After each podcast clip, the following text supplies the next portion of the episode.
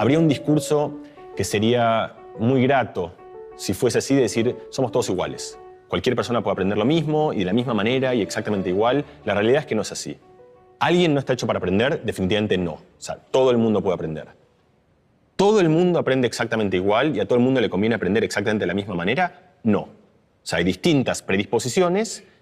¿Por qué pasa eso? Porque como tenemos distinta altura, distinto color de ojos, también tenemos un distinto conglomerado de, facultades o de habilidades cognitivas que nos hacen un poquito más predispuestos para una cosa que para la otra. Segunda cosa importante de entender, que esto es mucho más fácil de verlo también en el dominio del cuerpo y del deporte que en el dominio cognitivo.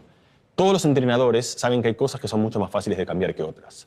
Por ejemplo, la resistencia es algo que es relativamente fácil de cambiar. Requiere esfuerzo, pero tú agarras a una persona que corre 800 metros y no puede más, y trabajas, trabajas, trabajas, trabajas, trabajas, trabajas, y, y, a los dos años está corriendo 15 kilómetros a una velocidad de vuelta, salvo excepciones, que no tenga, pasan, o sea, excepciones, enfermedades, digo, excepciones singulares en las cuales realmente por, limitaciones estructurales no puedes correr. Pero casi todo el mundo con entrenamiento mejora desde aquí enorme. El resumen es que si bien hay variabilidad, eh, por variabilidad quiero decir, hay algunos que tienen un poquito más de facilidad para aprender que otros, esa variabilidad es mucho menor de lo que uno piensa. Porque en realidad esa variabilidad queda exaltada por ciertos estigmas donde ya te, bueno, tú no sirves para esto y es un círculo vicioso. Entonces ya no haces esto, no tienes motivación, te va mal, sigues sin hacerlo. Y eso pasa al revés. Es muy interesante porque uno, los ejemplos siempre más famosos de como de innatismo, de talento, o como de, son, piensas en Mozart, en, uno piensa en los niños prodigios, ¿verdad? Uno dice, bueno, Mozart ya tenía dos años y, componía, como que parece, como que lo que quiero decir con eso es que, como uno lo percibe, es que parece como un don que te ha dado Dios, como algo mágico con lo cual naciste y que no se trabaja y no se puede eh, cultivar, sino que o lo tienes o no lo tienes. Es, un don, es un talento, así es como uno percibe. Entonces, ahí hay una cosa que es muy importante saber, que es este círculo virtuoso o vicioso en el cual el momento que te ubican como que eres bueno a algo, entonces tú lo conviertes en tu lugar, es tu lugar, es tu chiste, es tu gracia, es tu gratificación. El niño que empieza a hacer magia muy pequeño. Empieza, un día lo empezó. Tamariz, los grandes magos cuentan, no sé por qué empecé. Un día hice una magia, me funcionó, y la gente le sonrió. Entonces se lo motivó y empezó a trabajar y le sonrieron más. Y entonces hace desde ahí hasta ahora 10 horas de magia entrenando por día y es el mejor mago de todos los tiempos, pero probablemente porque tenga alguna habilidad, pero sobre todo porque ha trabajado como un condenado en eso. Entonces, estos estigmas yo creo que son muy nocivos. Y creo que hay una idea instalada con cierta liviandad en ciertos ámbitos educativos de, para estar motivada, cada persona tiene que hacer lo que quiera. A ti te gusta, lo tuyo es bailar, baila, lo tuyo es cantar, canta, lo tuyo es hacer matemática, es matemática, lo tuyo es la contabilidad, pero desde muy pequeño. A mí esa idea me parece, en primer lugar, primero, que, que tiene muy pocos fundamentos. Yo entiendo la razón de esa y la comparto, o sea, sería muy bueno que cada uno haga lo que le guste hacer.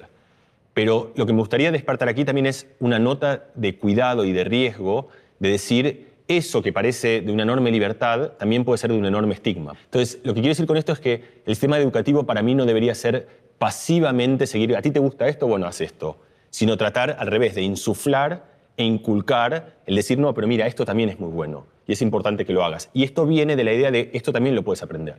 Y si te han dicho que no eres bueno para esto, es mentira puedes hacerlo y un sistema educativo que promueva ese crecimiento de libertad a mí me parece más interesante que uno que en algún lugar te condena a aquello que parece que te gusta, es lo que definitivamente te va a gustar eh, durante el resto de tu vida. Y una última cosa que me parece interesante para esto, porque estos son casos, estamos hablando de distintos niños, de distintas situaciones, pero una que en algún lugar nos es común a todas. Se llama en, inglés el, el, umbral correcto o el umbral ok. Y funciona así. Casi todos vosotros, bueno, asumo que vosotros todos leéis, sois lectores.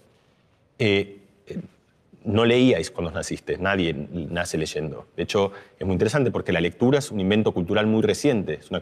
ahí tienes, el cerebro tiene la capacidad de reciclarse. O sea, nosotros tenemos una, eternidad aquí en el planeta y hace unos 5.000 años se le ocurrió a un grupo de gente qué tal si comunicamos significado con símbolos visuales. Y eso produjo un cambio en el cerebro donde la, la parte visual se conecta con la parte fonológica, o sea, símbolos visuales se corresponden con sonidos, e inventamos algo extraordinario que se llama la lectura.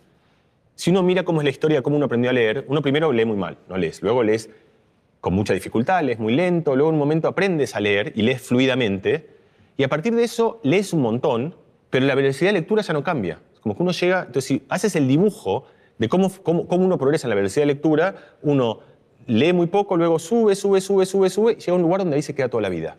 Ese es lo que se llama el umbral OK. Y si lo piensas, eso pasa como para casi todo. Hay un momento donde uno aprende, aprende, aprende, llega a un lugar y ahí se queda. ¿Cuál es el punto en el cual uno se queda? Por supuesto es distinto para cada persona, pero ¿por qué algunos se quedan aquí, otros ¿Por qué algunos leen más rápido? Y segunda pregunta, ¿ese lugar en el cual nos quedamos realmente es el máximo? Bueno, la respuesta es que ni mucho menos es el máximo. Es un lugar en el cual es un equilibrio. Porque para aprender tienes que hacer esfuerzo tienes que trabajar, no basta simplemente con leer pasivamente, tienes que hacer algo donde estás, es como, entrenar. Tienes que hacer un entrenamiento, series, tienes que hacer algo para poder mejorar la lectura. La gente entrena la lectura hasta que llega a un punto, en un momento es suficiente, ahí te quedas. Cualquiera de vosotros, cualquiera, si hoy dice, mira, quiero mejorar mi capacidad de lectura y empiezas a hacer un método y trabajas y haces como cuando estabas en el colegio, o sea, estudias y trabajas eso, ese umbral en el cual estás hace 10, 15, 20 o 8 años, según el caso que sea, otra vez vuelve a levantar y eventualmente sí llega a un punto que ahí sí es el límite real. Pero el punto donde todos nos estancamos es un punto que está muy lejos del máximo que tenemos. Y la razón por la cual hacemos eso es que sin que nadie nos, lo diga, sin saberlo, encontramos un equilibrio. Es el equilibrio en el cual dijimos, bueno, he aprendido suficiente, a partir de ahora lo uso y no lo mejoro. Entonces, esto no solo vale en el colegio y un adolescente decir, tú no eres bueno para esto o ya has tenido suficiente con esto. Cualquier persona, en cualquier momento de la vida, que diga, yo quiero mejorar esto, lo mejora.